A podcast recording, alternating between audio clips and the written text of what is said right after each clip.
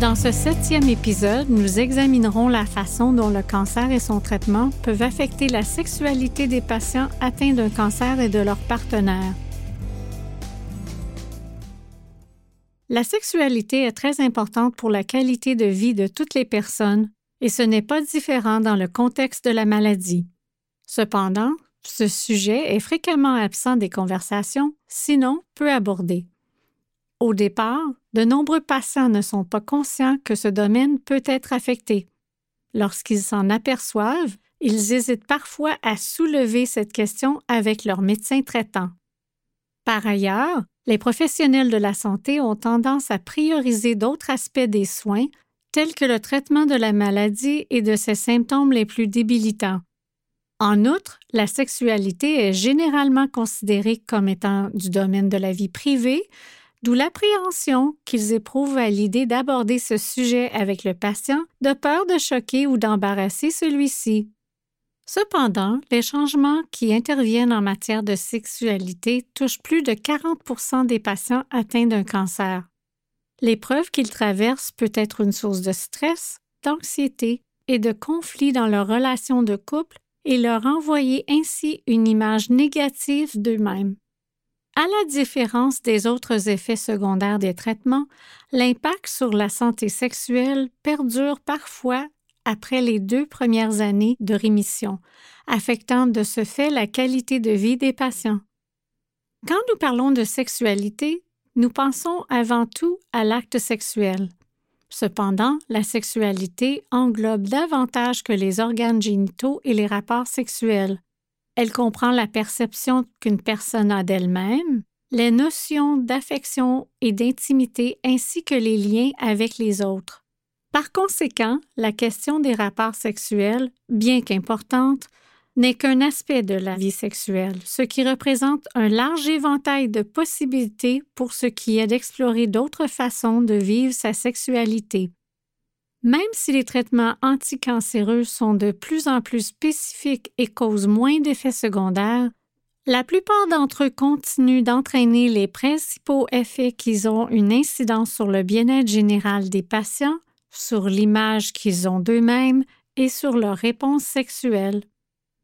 Les effets de la chimiothérapie et de la progression de la maladie peuvent inclure une sensation de faiblesse, des nausées, une perte de poids, l'alopécie, la sécheresse vaginale, une ménopause précoce, de la difficulté à éjaculer et une déficience en testostérone, de la même façon, les conséquences de la chirurgie, telles que les cicatrices, les stomies, les changements qui se produisent dans le système nerveux autonome, les adhérences pelviennes et les autres conséquences imposent également des limites à la fonction sexuelle, tout comme le font la fatigue, la fibrose vaginale et le dysfonctionnement érectile en tant qu'effet de la radiothérapie. De même, certains agents, tels que les antidépresseurs, les bêta-bloquants et les opioïdes, modèrent aussi le désir sexuel et altèrent la capacité de ressentir du plaisir. L'anxiété éprouvée au sujet de la maladie et de la mort sont deux autres facteurs pertinents qui contribuent à cette baisse de désir sexuel. Lorsqu'un des membres du couple est atteint d'un cancer, ce sont les deux personnes qui subissent les conséquences de cette épreuve, même si, bien souvent, le partenaire a tendance à accorder moins d'importance à la situation et évite d'afficher ses émotions afin de ne pas alarmer davantage son être cher. Dans l'intervalle, le patient se sent seul dans l'épreuve qu'il traverse et ne se sent pas vraiment libre de faire part de ses appréhensions et de sa tristesse à son partenaire. Ils essaient peut-être tous les deux de ne pas inquiéter leurs proches.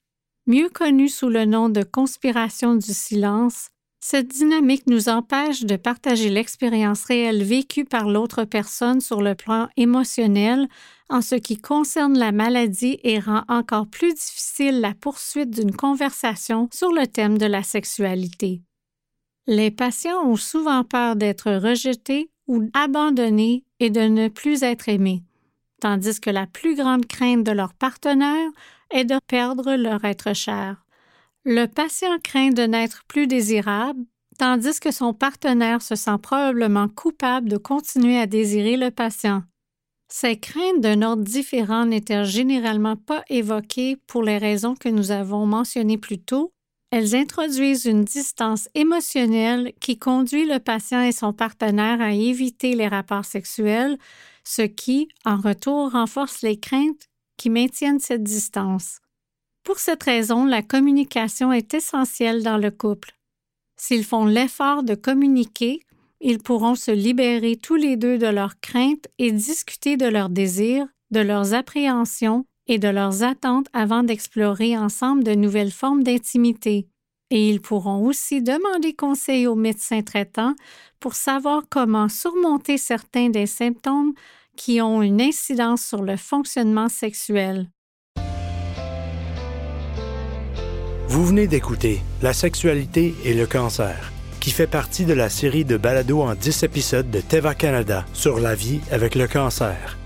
Dans cette série, nous partageons quelques idées qui aideront les aidants et les patients ainsi que leurs familles et leurs amis en facilitant leur cheminement avec le cancer et en les gardant mieux informés. Au départ, cette série a été élaborée par Teva Chili, plus précisément par Daniela Rojas, psychologue spécialisé en psycho-oncologie et en soins palliatifs, et par Dr Moira Lopez, médecin spécialisé en soulagement de la douleur et en soins palliatifs. Elle a ensuite été adaptée pour les auditoires canadiens par Teva Canada. Pour de plus amples renseignements sur les ressources mises à la disposition des patients et des aidants par Teva Canada, visitez le site tevacanada.com aidant. Merci de votre attention.